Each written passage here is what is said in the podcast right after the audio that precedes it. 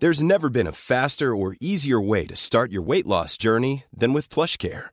PlushCare accepts most insurance plans and gives you online access to board-certified physicians who can prescribe FDA-approved weight loss medications like Wigovi and Zepbound for those who qualify.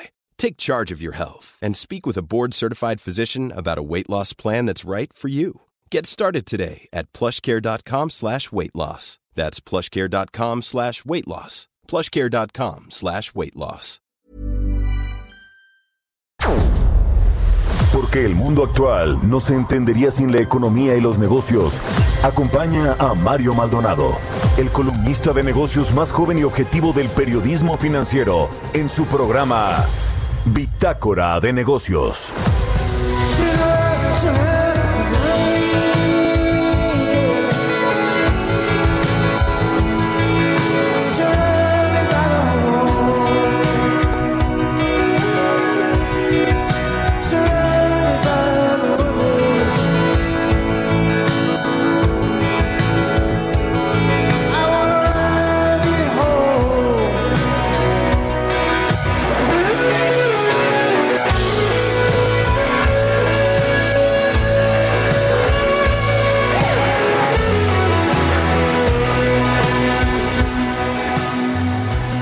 ¿Cómo están? Muy buenos días, bienvenidos a Bitácora de Negocios. Yo soy Mario Maldonado y me da muchísimo gusto saludarlos en este jueves 17 de diciembre del 2020. Saludo con mucho gusto a quienes nos escuchan a través de la 98.5 de FM aquí en la Ciudad de México, en Guadalajara, Jalisco por la 100.3 de FM y en Monterrey, Nuevo León por la 90.1 de FM. También el resto de la República Mexicana nos retransmiten en muchas otras ciudades y estados del país, en el sur de los Estados Unidos y quienes nos siguen a través de la página heraldodemexico.com.mx. Ahí está el streaming de lo que sucede aquí en la cabina de El Heraldo Radio. Son las 6 de la mañana con 3 minutos, tiempo del centro de México.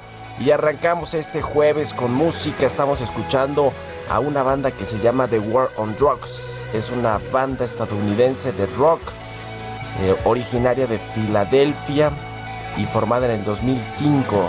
Esta canción se llama Strangest Thing y es del álbum en directo de Live Rocks. Así que bueno, pues esta semana estuvimos escuchando esta banda porque yo le pedí a mi productor, la verdad, a Jesús Espinosa, que me gusta, me gusta esta banda y vamos a poner canciones de este, eh, pues este grupo, de esta banda de rock estadounidense. Vamos a entrarle a la información ahora sí porque hay mucho de qué hablar. Vamos a platicar con Roberto Aguilar como todos los días, lo más importante de lo que está sucediendo en los mercados financieros, en la economía internacional.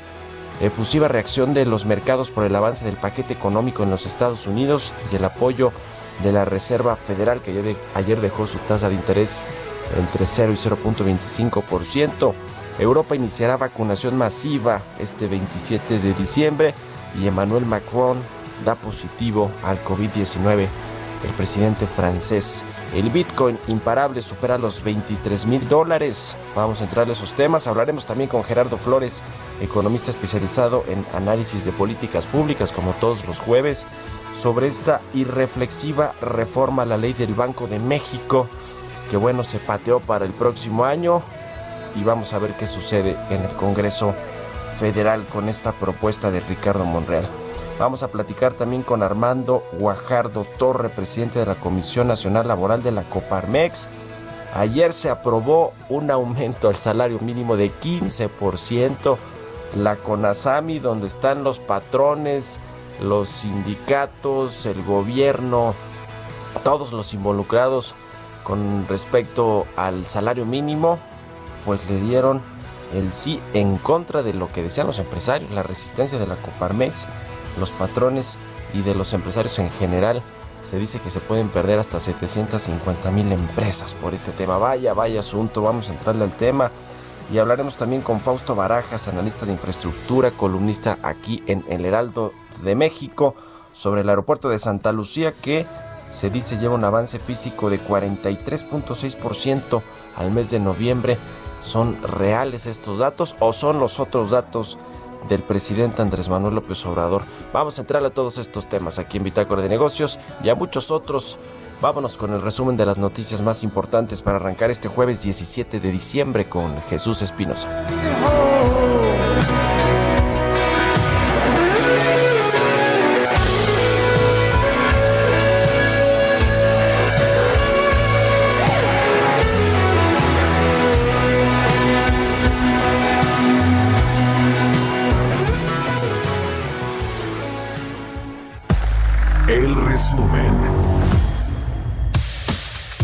Presidente de México, Andrés Manuel López Obrador, consideró que cuando se habla de una afectación a la autonomía del Banco de México con la reforma a la ley del Banjico, ¿le parece una exageración?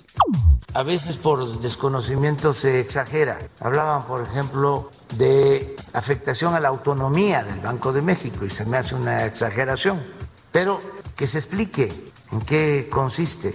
Según me han informado, lo que se quiere, lo que se busca es que la gente que tiene pocos dólares y que los quiere cambiar, pues que le paguen lo justo. Alicia Bárcena, secretaria ejecutiva de la CEPAL, indicó que la Comisión Económica para América Latina y el Caribe está en disponibilidad de participar en el análisis sobre lo que más le conviene al país y a las familias mexicanas en relación a la propuesta de reforma a la ley del Banco de México. De acuerdo con estimaciones de la Comisión Económica para América Latina y el Caribe, la economía mexicana registrará una de las cinco caídas más agudas del Producto Interno Bruto en América Latina y el Caribe, al registrar un desplome de 9%. A través de un comunicado, Petróleos Mexicanos informó que rescindió cuatro contratos para la prestación de diversos servicios a compañías asociadas con Litoral Laboratorios Industriales de Felipa Guadalupe Obrador. El Banco de México, la Reserva Federal de los Estados Unidos y ocho bancos centrales más informaron que se extenderá hasta el 30 de septiembre del próximo año de la vigencia de los mecanismos recíprocos y temporales para el intercambio de divisas conocidos como línea swap por hasta 60 mil millones de dólares. La calificadora Moody's consideró que ante la perspectiva negativa que prevalece sobre la calificación de México y los apoyos que se mantendrán por parte del gobierno en el corto plazo, es poco probable que se mejore la nota de petróleos mexicanos. Bitácora de negocios en El Heraldo Radio. El editorial.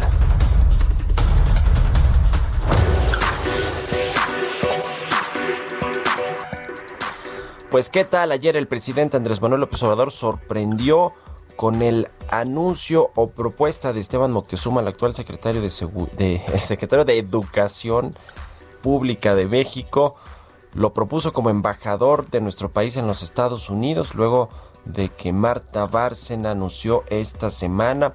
Marta Bárcena es actualmente la eh, embajadora de México en los Estados Unidos, pues anunció que va a jubilarse, va a tener una jubilación anticipada hay muchos temas alrededor de por qué va a dejar antes de tiempo su encargo como embajadora. Eh, digamos que la versión bonita oficial es que se quiere jubilar y va a dejar el servicio exterior mexicano después de pues casi cuatro décadas, si no me equivoco, de haber pertenecido al mismo y va a pues a dedicarse a otras cosas. La realidad es que pues todo parece ser que con la llegada de Joe Biden, pues se quiere abrir una nueva era en la relación entre México y Estados Unidos. La realidad es que Marta Bárcena nunca estuvo de acuerdo en que el presidente Andrés Manuel López Obrador no reconociera el triunfo de Joe Biden cuando todo mundo, prácticamente todos los mandatarios y jefes de Estado, presidentes lo hicieron. No fue el caso de México hasta esta semana que mandó esta carta, por cierto, un poco rara el presidente López Obrador hablando ahí de temas eh, pues medio raros que yo creo que esos se deberían de atender ya en una reunión formal o de en una llamada formal entre, entre ambos presidentes. Pero bueno, el estilo de gobernar de Andrés Manuel López Obrador. Lo cierto es que vale la pena escudriñar en el perfil de Esteban Moctezuma, quien a mí en lo personal me parece un funcionario público serio, eh, con capacidades, responsable. Sin embargo, no deja de estar atado y sigue atado a un empresario que pues es por decirlo menos polémico, que se llama Ricardo Salinas Pliego y quien tiene tentáculos por todos lados en el gobierno federal, en la cuarta transformación, es estos empresarios camaleónicos también que ha sabido posicionarse con cada uno de los distintos gobiernos federales, priistas, panistas y ahora con este gobierno morenista que encabeza Andrés Manuel López Obrador. Y es pues muy cercano a él, toda vez que además pertenece todavía a su fundación, a una a sus fundaciones, o está muy ligado pues directamente al empresario dueño de Banco Azteca, dueño de TV Azteca, dueño de Electra y de otros cuantos negocios, un multimillonario mexicano que pues ha eh, explotado las redes sociales a través de sus tweets, donde no le importa, no le interesa la sana distancia, no usa cubrebocas, dice que hay que privilegiar la vida, eh, que vale la pena tomar los riesgos que trae la vida consigo misma, que es, pues, por ejemplo, contagiarse de COVID y morirse de COVID, básicamente. Un mal ejemplo en, en todos los sentidos el que da Ricardo Salinas Pliego. Y bueno, pues ahora ya manda el presidente López Obrador a Esteban Moctezuma en los Estados Unidos como embajador. Eh, una eh, pues propuesta bastante controvertida toda vez que el secretario actual, todavía secretario de Educación Pública, pues no tiene carrera en el servicio exterior mexicano, no es un diplomático, no, eh, pues parece ser más bien un, una propuesta política, un, una elección política y no diplomática, pero bueno, pues el presidente López Obrador así se las gasta, así se las juega, interpone o sobrepone la política a todo lo demás que es, lo, es de lo que entiende bien Andrés Manuel Obrador y pues bueno, va a ser sin más tiene que ser ratificado por el Congreso, pero no va a tener ningún problema. Tiene que recibir el, beneplácito de los Estados Unidos. No creo que haya problema con eso.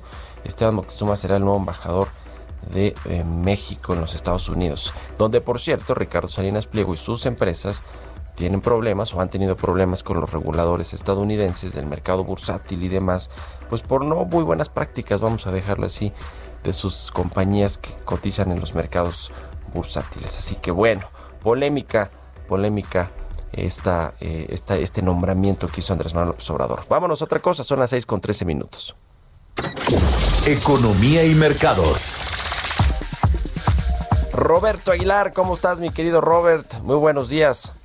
¿Qué tal, Mario? ¿Cómo estás? Me da mucho gusto saludarte a ti y a todos nuestros amigos. Pues fíjate que mucha efusividad porque las acciones mundiales están alcanzando nuevos máximos, los precios del petróleo subían y esto ante los avances del acuerdo partidista en Estados Unidos para un paquete de apoyo por 900 mil millones de dólares que va a incluir, Mario, nuevamente apoyos directos a la población de hasta entre 600 y 700 dólares en transferencia o cheque y también tras la promesa de la Reserva Federal de Estados Unidos de seguir inyectando dinero a los mercados hasta que la recuperación de Estados Unidos esté garantizada. Esto pues hizo que bajara el dólar, lo vamos a platicar un poquito más tarde, beneficiando al tipo de cambio, pero las acciones europeas y el euro en este sentido también avanzaban por cuarta sesión consecutiva, ya que los inversionistas toman posiciones de riesgo anticipándose al repunte económico importante que se espera en 2021, respaldado por la política de distribución de vacunas y el despliegue de una política monetaria que dicen que es ultra expansiva, Mario. este ánimo deja a un lado que el número de contagios se acerca ya a 73 millones en todo el mundo y los decesos superaron 1.6 millones. Y bueno, pues también fíjate que este tema de Europa es importante porque todos los Estados miembros de la Unión Europea planean comenzar la vacunación contra el coronavirus a partir del 27 de diciembre. Esto lo dijo hoy el ministro de Salud alemán. Y bueno, pues en Alemania, por, por ejemplo, si la aprobación llega, según lo planeado, el 27 de diciembre, pues justamente va a iniciar este proceso. Lo importante, Mario, es que como miembros de la Unión Europea, Alemania está obligada a esperar a que la Agencia Europea de Medicamentos apruebe la vacuna y se espera que esto suceda el 21 de diciembre y a partir de ahí, Mario, pues los países de la Unión Europea a iniciar el proceso masivo de vacunas. Sin embargo, hay dos temas, o un tema más bien, que preocupa en este sentido, sobre todo por lo que sucede en Asia y porque habíamos pensado que estaban superando esta situación, o por lo menos ya bajo control. Y es que fíjate que Japón reconoció que la tensión en su sistema sanitario es muy grave y elevó su nivel de alerta al más alto de las cuatro etapas que tiene, básicamente en su capital, Tokio, donde el número de casos positivos se elevó a un récord diario de más de 800. Y bueno, también sucede que en Corea del Sur están reconociendo justamente que esta situación de los hospitales está llegando a su tope máximo y bueno, pues es así, ah, son noticias para preocuparnos también. Y bueno, en este sentido te digo que mañana el, el vicepresidente de Estados Unidos, Mike Pence, va a recibir públicamente la vacuna contra el coronavirus, mientras que el gobierno se esfuerza por generar apoyo público para un fármaco que promete detener justamente esta pandemia. Pence será hasta mañana pues el receptor de más alto perfil y la próxima semana el presidente electo Joe Biden va a recibir públicamente la vacuna, esto de acuerdo ya con declaraciones de funcionarios del equipo de transición. Y bueno, pues hay que recordar que Biden tiene 78 años y está en el grupo de alto riesgo de contraer la enfermedad. Y por otro lado, pues el presidente francés Emmanuel Macron ha dado positivo justamente, esto lo anunció la presidencia francesa. Y bueno, pues también el dato es que tras este de, esta información, Mario, Pedro Sánchez, el presidente del gobierno de España, anunció que va a, eh, pues se va a someter a la cuarentena hasta el 24 de diciembre porque ya pues la semana pasada, bueno, el lunes pasado para ser específicos, tuvo una reunión justamente con el primer mandatario francés. Y por otra parte, hablando de primeros mandatarios y de presidentes, pues fíjate que Vladimir Putin dijo hoy que no ha sido inyectado, no ha recibido la vacuna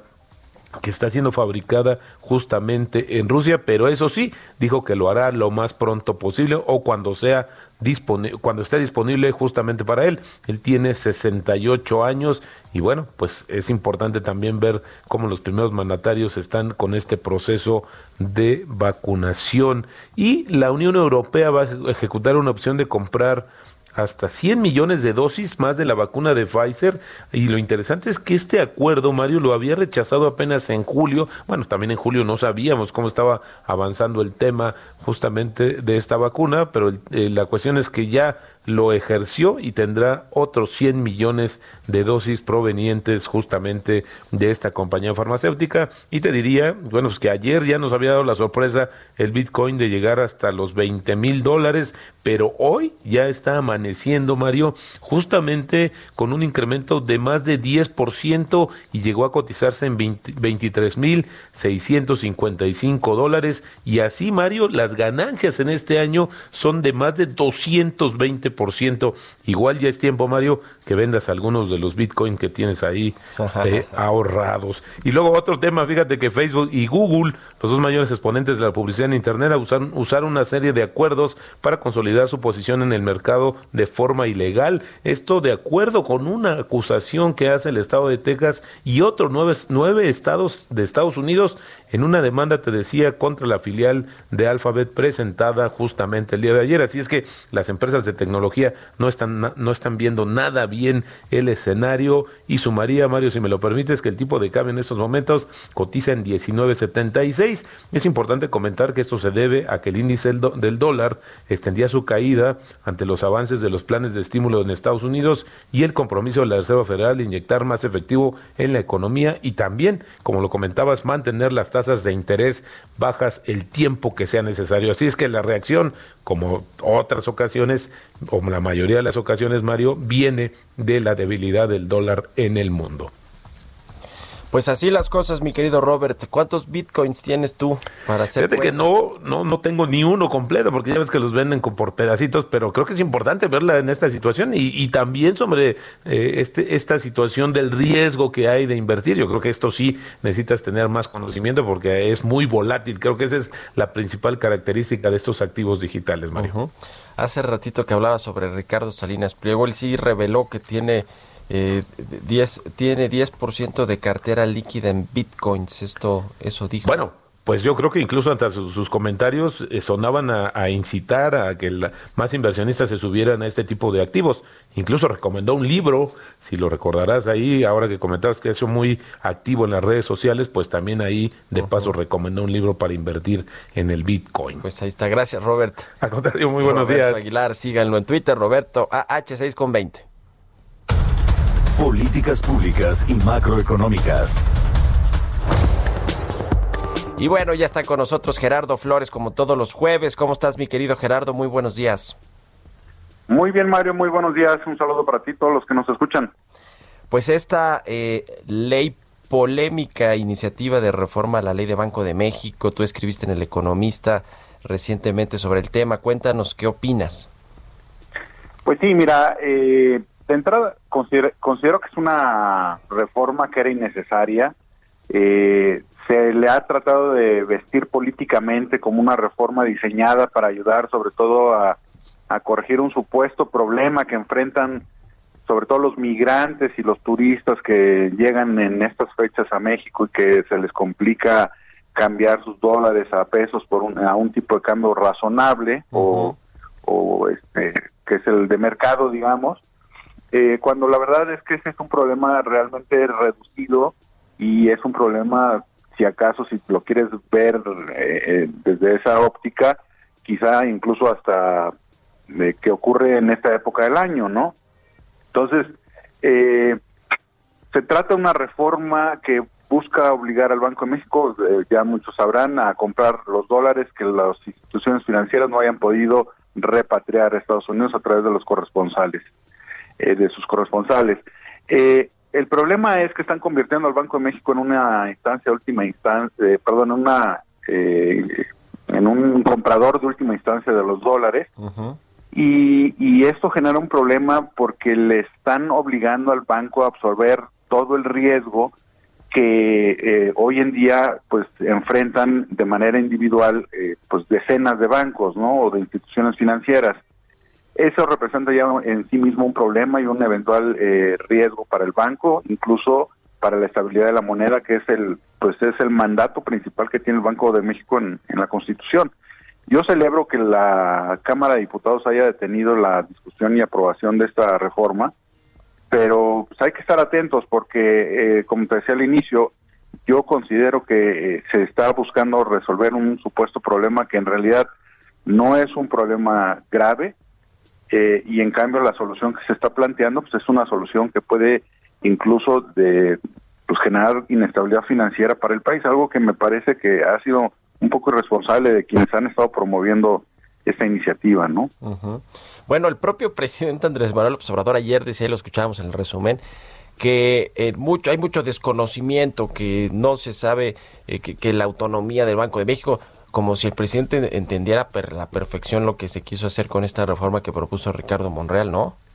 Sí, yo yo creo que él no tiene muy bien la información, o sea, no no tiene, sea, no, no no lo han informado adecuadamente sobre qué es lo que rodea esta iniciativa, qué es lo que implica, eh, y le han dado casos muy específicos para tratar de ejemplificar la necesidad de la reforma, cuando es un, el caso que expuso ayer, creo que es un caso, desde mi punto de vista, muy aislado, eh, que no amerita que se desestabilice así el Banco de México, ¿no? Desestabilizar al Banco de México implica desestabilizar la moneda, y pone en riesgo pues, la recuperación del país en los próximos años, ¿no? Sí, ahora el problema es que llegan bien poquititos dólares en efectivo, ¿no? 0.7% del total de remesas que van a ser históricas este 2020 llegan a, México a través del efectivo, todos en transferencias electrónicas. Es correcto. Es, eh, es correcto. Hoy todo es eh, mayoritariamente electrónico o digital y eso es lo que deberíamos eh, seguir procurando que se promueva. el problema de las del tipo de cambio en algunas localidades que ejemplifican algunos senadores de que es que en tal pueblo se los compran a 30% menos que el valor de mercado, pues es un problema que no tiene que ver con esto, es un problema que tiene que ver con la falta de una adecuada cobertura de, agentes financieros en esas localidades, ¿no? Pues sí, ahí está el tema. Muchas gracias, ya posteamos ahí en las redes sociales tu columna. Gracias Gerardo, muy buenos días. Muchas gracias Mario, buenos días. Sigan a Gerardo en Twitter, Gerardo Flores R. Vámonos a la pausa, ya volvemos.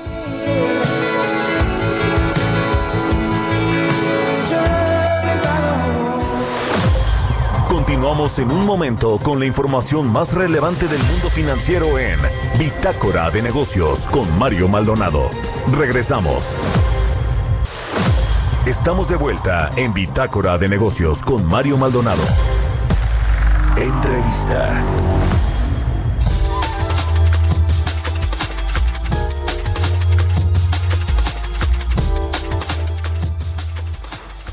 Ya estamos de regreso aquí en Bitácora de Negocios. Son las 6 de la mañana con 30 minutos tiempo del centro de México. Bueno, pues ayer la CONASAM y la Comisión Nacional de Salarios Mínimos aprobó un incremento del 15% para el 2021 del salario mínimo. Esto pese a la crisis económica y el voto en contra de los empresarios. Por ejemplo, la Coparmex, donde se agrupan a los patrones, pues bueno, no estuvo de acuerdo o en todo caso había planteado previamente que hubiera una aportación gubernamental si es que se quería llevar hasta este nivel de 141.7 pesos el salario mínimo vigente en México a partir del 2021. Lo cierto es que el presidente López Obrador también se había pronunciado al respecto de esto, 15% de aumento al salario mínimo, eso había propuesto en los primeros dos años de gobierno según su último informe. Eh, aumentó 30%, aunque creo que fue más en términos eh, reales el salario mínimo, es decir, ya lleva un aumento bastante importante, creo que se había una deuda allí con los trabajadores, pero bueno, parece que ahora se volaron la barda, como se dice, eh, como se dice popularmente. Pero para platicar de esto, eh, me da mucho gusto saludar y le agradezco que nos tome la llamada a Armando Guajardo Torre, presidente de la Comisión Nacional Laboral de la Coparmex. ¿Cómo estás, Armando? Muy buenos días. ¿Qué tal, Mario? Muy buenos días, a tus órdenes pues a ver con la eh, sorpresa, o no sé si, si fue sorpresa o no, que se aprobara este aumento de 15% al salario mínimo para el 2021. ¿Qué implicaciones tiene, eh, etcétera? ¿Qué están viendo allí en la Coparmex? Bueno, mira, eh, nosotros desde que, vimos la propuesta de, gobierno y a la cual se estaba sumando el, sector el sector obrero, conscientes de, de, esta propuesta este, que, que, que, ratificamos nuestra preocupación de que ese aumento en las condiciones actuales pues podría y seguramente repercutirá negativamente en múltiples variables económicas y sociales principalmente.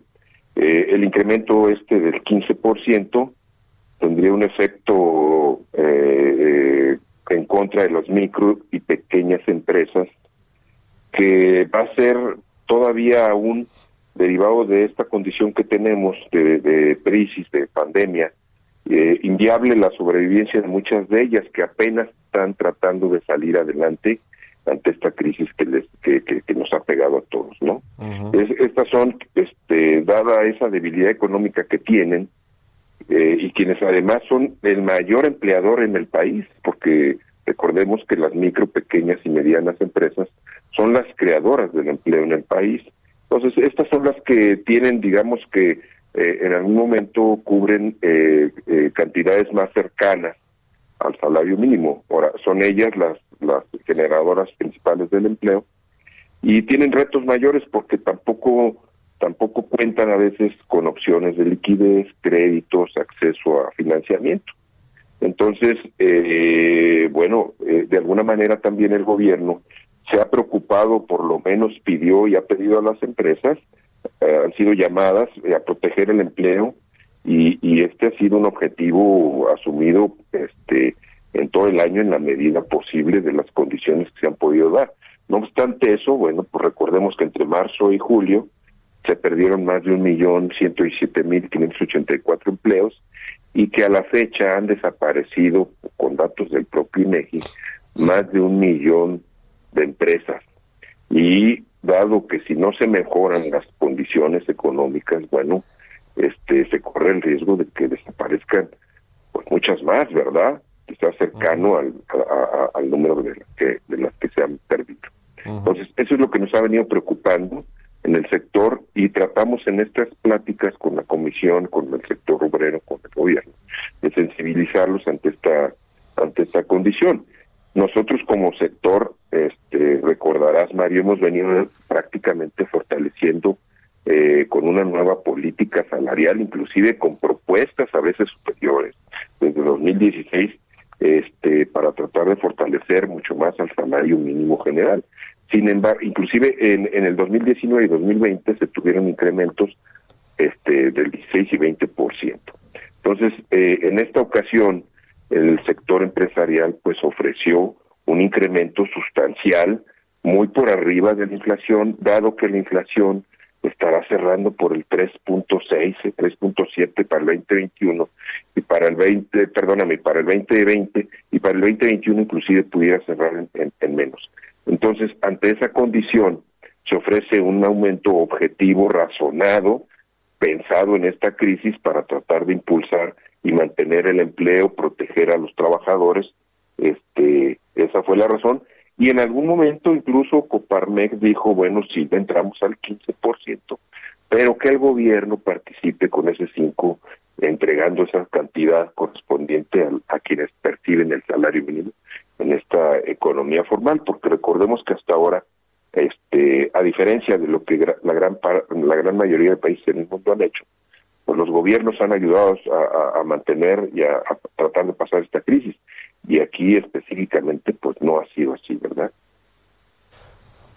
A ver, eh, la CONASAMI, que es esta Comisión Nacional de Salarios Mínimos, está integrada por tres eh, partes, ¿no? Es una comisión tripartita, el consejo es tripartita, están los patrones, la Coparmex, está los empresarios, pues la iniciativa privada, está el gobierno, por supuesto, el gobierno federal y los representantes sindicales. ¿Cómo, cómo es la votación? Eh, me imagino que los, los sindicatos y el gobierno pues estaban a favor de que se incrementara el 15% en la mayor parte del país porque en la frontera es eh, diferente, ¿no? Tiene un, tiene un salario mínimo distinto. Sí, eh, efectivamente, Mario, como dices, la Coparmex por diseño incluso constitucional es una comisión tripartita que se compone por representantes del sector obrero, 11 representantes titulares que representan prácticamente a las principales y casi todas las centrales obreras del país. Y por el lado del empleador 11 eh, eh, eh, representantes titulares, cada uno tiene sus suplentes respectivos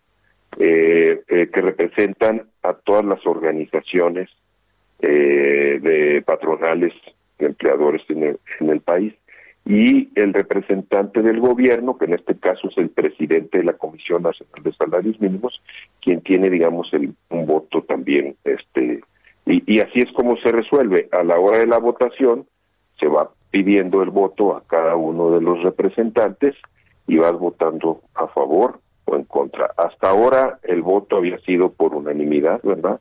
Apoyando el diálogo, hemos eh, prevalecido mucho el diálogo, Ahora, bueno, pues a pesar de que hemos estado platicando, no pudimos este, coincidir en, en, en, el incremento, ¿verdad? Ahora, eh, hay dos temas que sí nos gustaría comentar. Este, hubo dos momentos en los que nos sorprendieron con eh, eh, ya en plenas negociaciones, cosas que no habían estado en la mesa. Por ejemplo, se había mencionado que para la zona libre de la frontera únicamente se repercutiría el porcentaje de fijación que, es que se diera. Y sin embargo, eh, de último momento presentaron, además que también, además del porcentaje, un monto independiente de recuperación.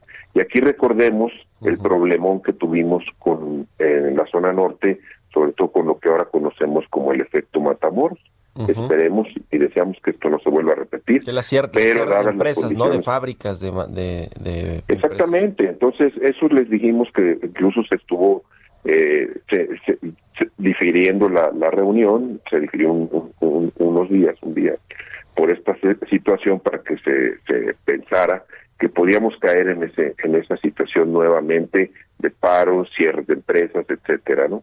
Este, sin embargo, se mantuvo esa posición y, y luego también de último momento en la mesa, pues eh, eh, algo que tampoco se había platicado, se pidió, eh, se solicitó y se puso en la mesa el incremento a todos los salarios mínimos profesionales que este que prácticamente están superados en las revisiones contractuales todos los, y, y, que se incrementara también en el 15% más, más este en el 15%.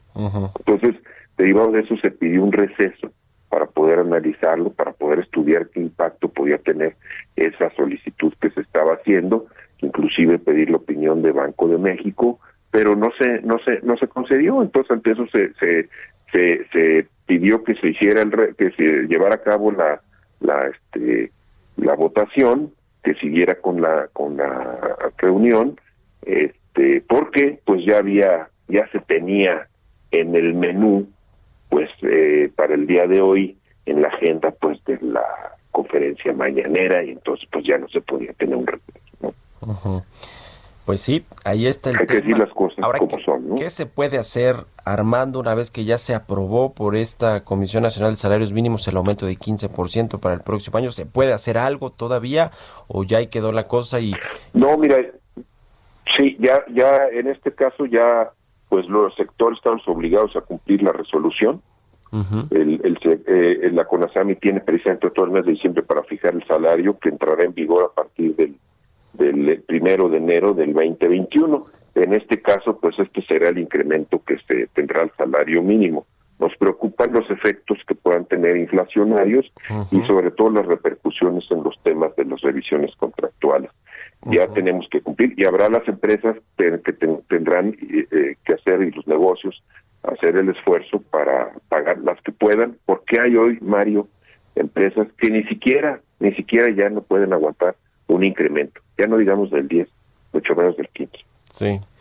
Eh, a ver, el salario mínimo, y, y ese es uno de los debates, prácticamente ya no hay mucha gente que gana el salario mínimo, quizá uno o dos salarios mínimos, no, no, no es, digamos, eh, ya algo muy común en, en el país. Sin embargo, el aumento del salario mínimo empuja o impulsa eh, hacia arriba el incremento en el resto de los salarios reales en México, ¿no? Eh, lo, como tú dices, los contratos colectivos, las revisiones contractuales, pues los sindicatos, las centrales obreras aprovechan obviamente que ya hay un, una, un nuevo salario mínimo vigente para hacer y solicitar aumentos más importantes. Ese es el efecto, ¿no? Que, que, que se Ese ve es el llamado efecto faro. Ujú.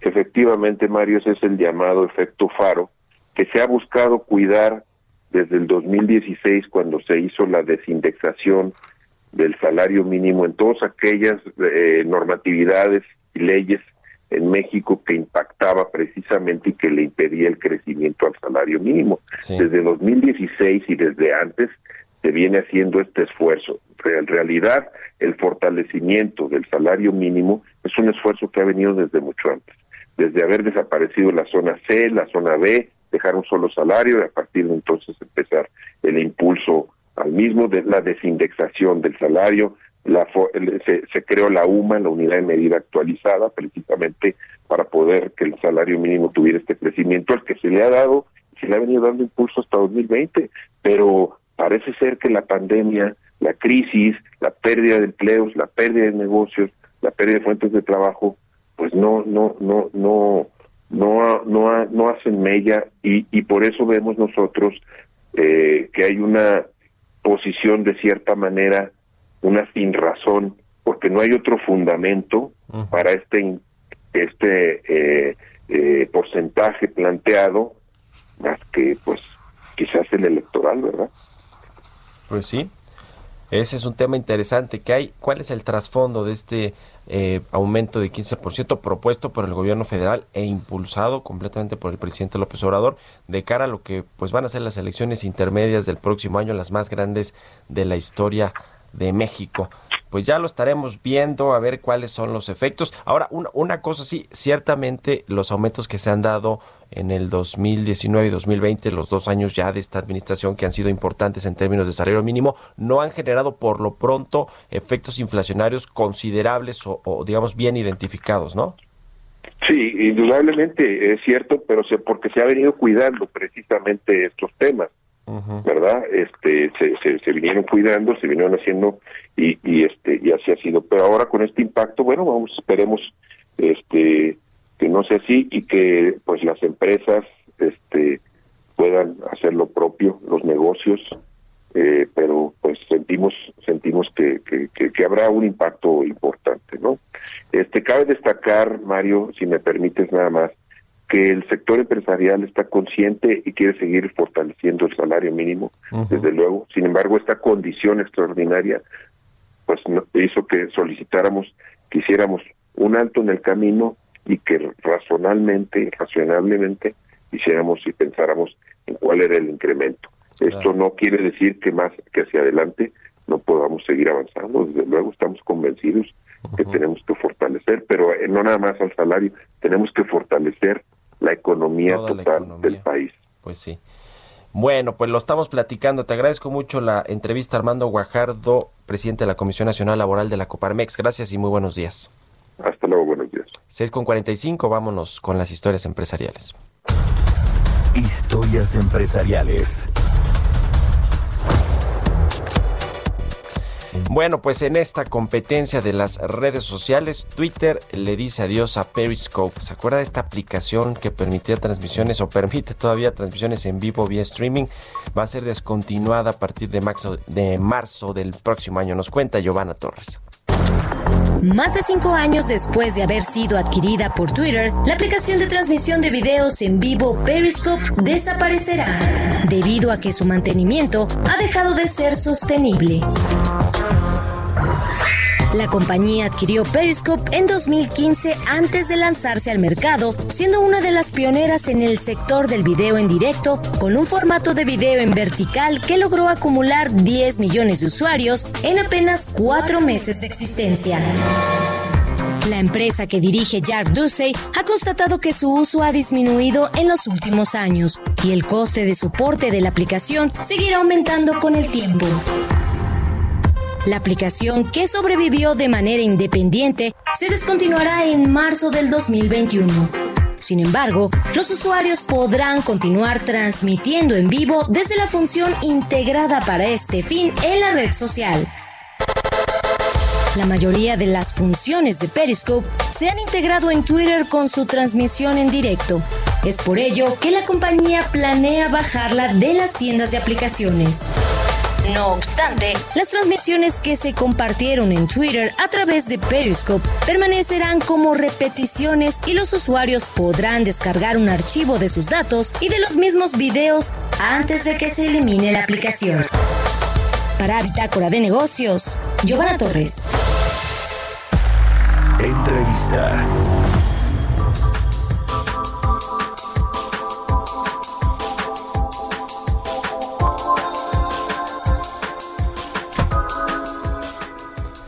Bueno, pues cambiando de tema, vamos a entrarle al sector de infraestructura. Hay pues varios proyectos allí importantes del gobierno federal que está impulsando. Eso sí tienen presupuesto, a eso sí se le está poniendo atención porque bueno, pues el presidente tiene que cumplir sus promesas de campaña y las fechas fatales que le ha dado estos proyectos. Uno de ellos es el aeropuerto de Santa Lucía, que según el presidente o el gobierno federal, pues lleva un avance físico de 43.6% el mes de noviembre. La Sedena, que es el quien lo está construyendo, ha recibido 25.765 millones de pesos para su ejecución. Son los datos correctos o son los otros datos? Y le pregunto esto a eh, mi querido Fausto Barajas, analista de infraestructura y columnista aquí en el Heraldo de México. ¿Cómo estás, querido Fausto? Buenos días. ¿Qué tal, Mario? Buenos días. ¿Cómo ves estos datos? Mira, hay que resaltar del tema del aeropuerto de Santa Lucía y es que la claridad o la información no es la misma que se tenía, por ejemplo, del aeropuerto de Texcoco, el que se canceló sobre cómo eran las fases, que incluso se cuestionaba mucho si iban en los niveles de avance o no, lo que se iba gastando. Hoy en día no tienes mucha claridad al respecto sobre los datos de Santa Lucía. Se habla de estos avances de cerca del 43, 44% de avance del aeropuerto. Hay que recordar pues, que hablaba que el aeropuerto iba a costar 57 mil millones de pesos eh, cuando se anunció y hoy ya vamos en lo que se dice en cifras oficiales en cerca de 100 mil millones de pesos, que es un 67% más simplemente de la terminal Santa Lucía. Eso no consideraba, por ejemplo, el resto de las obras de conectividad, que alcanza cerca de otros 80 mil millones de pesos, lo cual te llevaría más o menos a un presupuesto de 180 mil millones de pesos. Entonces, esos datos no está claro, no tienes claridad sobre cómo se está ejerciendo el presupuesto y tampoco tienes claridad sobre el avance de las obras, lo cual hace muy difícil de poder ir dándole un seguimiento, que vale la pena recalcar con el anterior aeropuerto, el de Texcoco, el que canceló el presidente López Obrador, había mucho más claridad sobre las etapas. Entonces hace muy difícil saber exactamente dónde estamos parados. Y eso, lo que sí también sabemos es que hay retrasos. Por ejemplo, la unidad de habitación, de habitación militar, que originalmente se había planteado terminar en junio de 2020, después se ajustó a octubre y ya estamos a mediados de diciembre y todavía no se termina. La otro tema de lo que sí sabemos es la vialidad y la barda perimetral que se tenían consideradas para concluir el 31 de diciembre del 2020 y a la fecha pues todavía está en construcción. Estas son cosas que sí puedes ver, lo cual sí te hace pensar que que los datos probablemente deben tener otro desfase, pero bueno, en teoría la obra debería estar acabándose el 21 de marzo del 2022, lo cual, como en toda obra de infraestructura, se antoja difícil que se cumpla con las metas eh, para, para acabar la obra en los tiempos que había establecido el presidente. Eh, y, justo así tiene estos deadlines, como se dice, o estos plazos, fechas fatales para todos los otros, ¿no? Por lo menos para la refinería de Dos Bocas y para el, eh, el, el ¿cuál es el otro? ver, el corredor transísmico, el aeropuerto de Santa Lucía, la refinería de Dos Bocas, ah, el tren Maya. El tren Maya, ¿no? claro. Esto, esto, eh, digamos, ¿cuáles son realmente las desventajas de ponerte estas fechas fatales? Y el presidente López Obrador, que es pues muy necio, déjame utilizar este término, va a querer eh, inaugurarlas en la fecha que él prometió, quizá todavía con obras inacabadas, ¿no? No, sin duda, Mariel, porque el, gran problema de origen que tienes cuando las cosas se quieren hacer por decreto, recordemos hace años cuando también la inflación se controlaba por decreto y pues la realidad es más necia que, que los presidentes, ¿no? Entonces, eh, el tema de estas obras, de origen, tuvieron pésimos procesos de planeación, incluso de permisos, digamos que no fueron eh, cumpliendo con los procesos para elaborar un proyecto de infraestructura que es de la planeación, hacer ingenierías básicas de detalles, permisos ambientales, revisarlos, eh, y eso hace que todo lo que se ha dicho sobre la estimación del alcance de la obra, los costos y los tiempos, pues van a acabar siendo variables, ahora sí que citando al doctor López Gatel, van a ser irrelevantes, ¿no? Van a ser intrascendentes porque no va a haber manera de cotejarlas porque fueron anuncios que se fueron realizando seguramente con algunas pequeñas este pinceladas de lo que iban a ser los alcances de estos proyectos. Hoy en día, pues como estamos viendo el de Santa Lucía, ya han salido ya diferentes noticias sobre el tren Maya, incluso la construcción de la refinería con el tema de las inundaciones, pues claramente se ve que las fechas que se habían propuesto, pues van a estar lejos de que se cumplan y los presupuestos, pues cada vez con la poca información que se tiene, se va sabiendo que están muy desfasados de lo que se había dicho. Digo, recordemos que la refinería de de dos bocas se estimaba en 8 mil millones de pesos, de dólares. No hay refinería de la capacidad que se establecía que es de cerca de 300 mil barriles que cueste eso. Cualquier parámetro dice que una refinería de ese tipo de, procesamiento pues debe andar cerca de los 13 mil, 14 mil millones de dólares. Sí, sí, sí. ¿Qué opinas de esta injerencia importantísima que tiene ahora el ejército mexicano, la Secretaría de Defensa Nacional en, en los en el desarrollo de infraestructura en México, de tantos proyectos que van pues desde construir cajeros para el Banco del Bienestar hasta un aeropuerto como el de Santa Lucía y muchas otras cosas, eh, eh, sobre todo una crisis económica donde pues muchas pequeñas, medianas empresas que son proveedoras de estos sectores o empresas constructoras pues requieren trabajo, no requieren obras.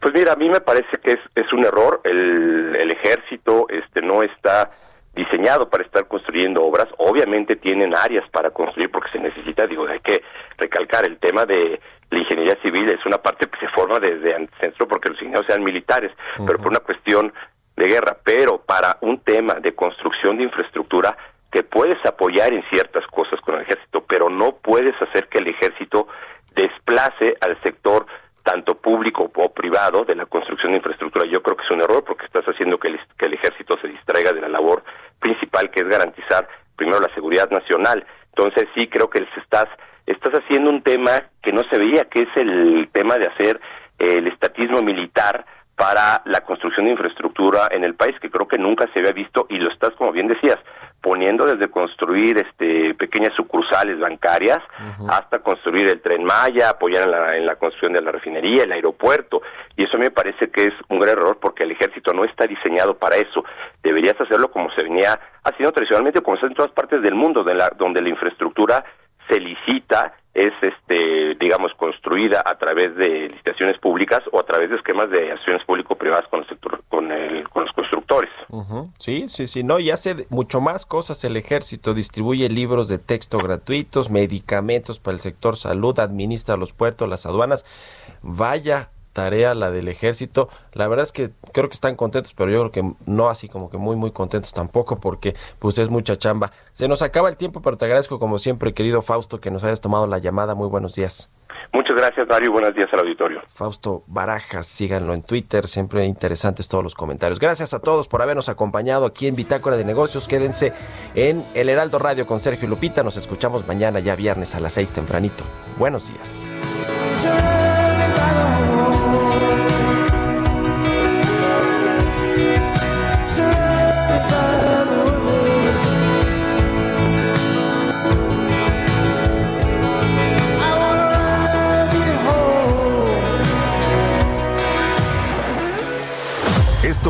Bitácora de Negocios con Mario Maldonado, donde la H suena y ahora también se escucha. Una estación de Heraldo Media Group. Mom deserves the best, and there's no better place to shop for Mother's Day than Whole Foods Market. They're your destination for unbeatable savings, from premium gifts to show-stopping flowers and irresistible desserts. Start by saving 33% with Prime on all body care and candles. Then get a 15-stem bunch of tulips for just $9.99 each with Prime. Round out Mom's menu with festive rosé, irresistible berry chantilly cake, and more special treats. Come celebrate Mother's Day at Whole Foods Market.